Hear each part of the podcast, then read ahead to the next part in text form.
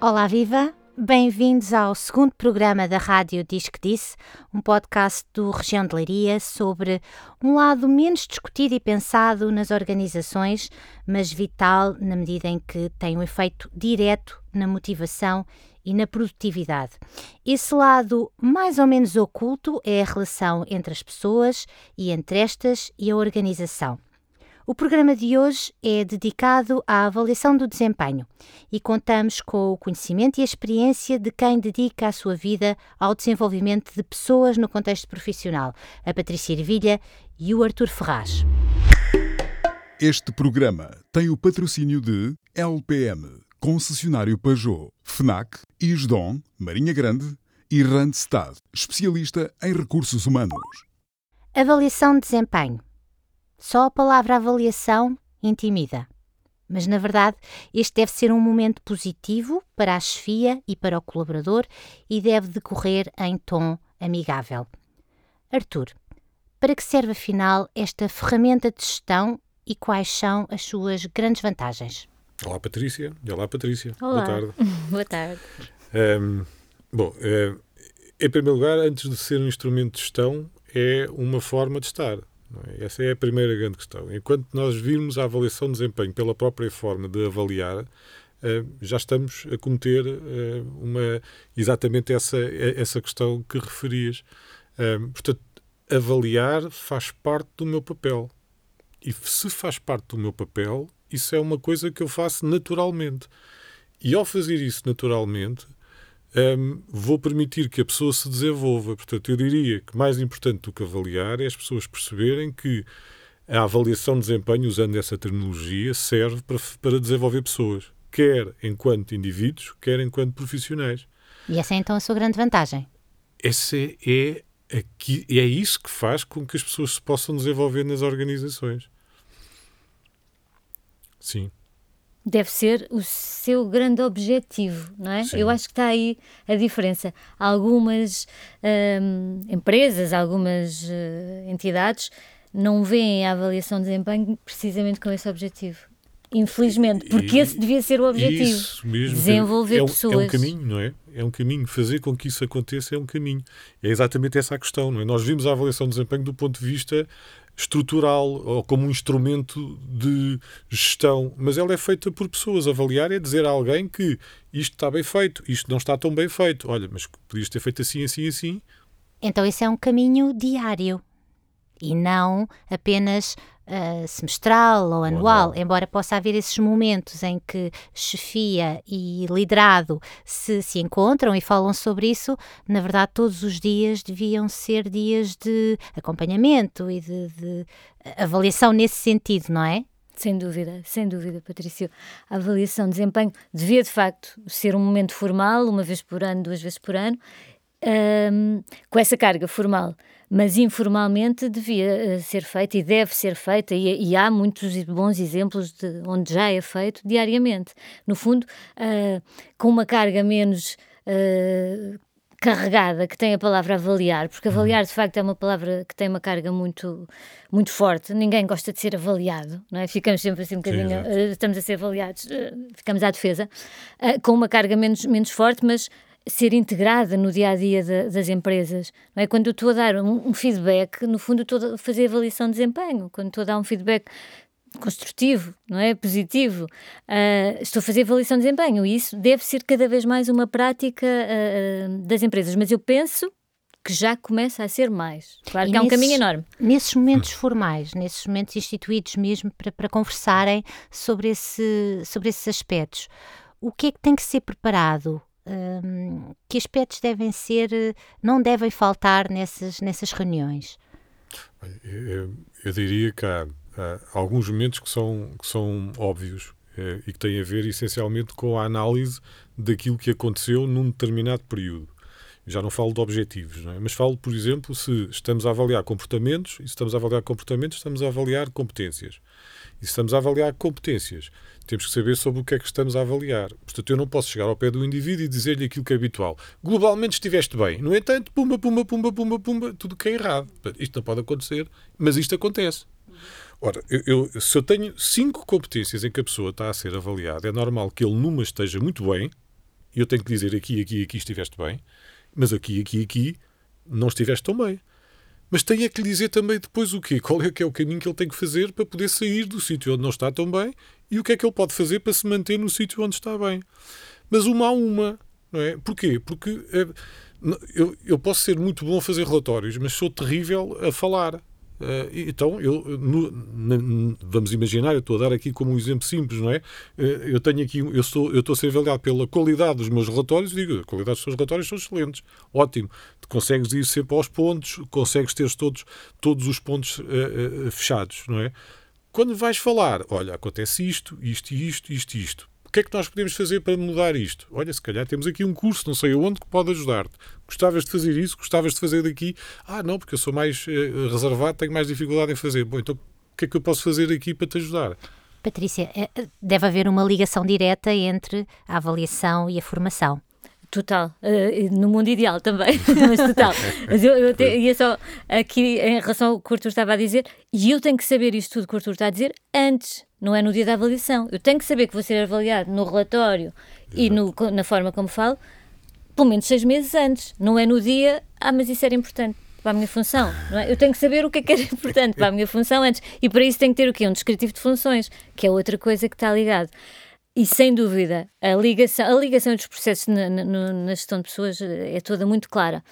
Um, a ligação entre a avaliação de desempenho, o desenvolvimento das pessoas e o plano de formação é, é direta é direta. Uh, idealmente também, uh, por acaso agora uh, é uma fase do ano em que estamos precisamente a trabalhar os planos de formação e muitas empresas já conseguem fazer essa ligação. Fizeram a avaliação de desempenho no final do ano e agora identificaram já as áreas e as competências a trabalhar e daí passam para o plano de formação. Este é o movimento normal e é o movimento correto, é um uhum. movimento que vai responder às necessidades das pessoas e às necessidades da empresa. Isto em conjunto com aquela que é a estratégia da empresa e qual é o caminho que a empresa quer seguir, daí nasce o plano de formação. Exatamente. Que também deve ser conhecida antes.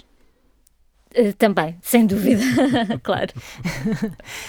um, isto é a avaliação de competências. E a avaliação comportamental também cabe aqui, na avaliação de desempenho? A avaliação de comportamental é a avaliação de competências, porque as competências avaliam-se através dos comportamentos. Okay? Portanto, nós quando temos um modelo de competências, o modelo de competências substancia-se nos comportamentos, ou seja, é através do comportamento que eu avalio a, a ação. Portanto, os modelos de competências baseiam-se em modelos comportamentais, em que uma competência é, é, é, avaliada segundo um conjunto de comportamentos que são visíveis. Aliás, é, aqui a ideia é exatamente se não posso ver, não posso avaliar. Não é? uhum. Portanto, eu, eu, eu só posso avaliar. estão relacionadas. Sim, é?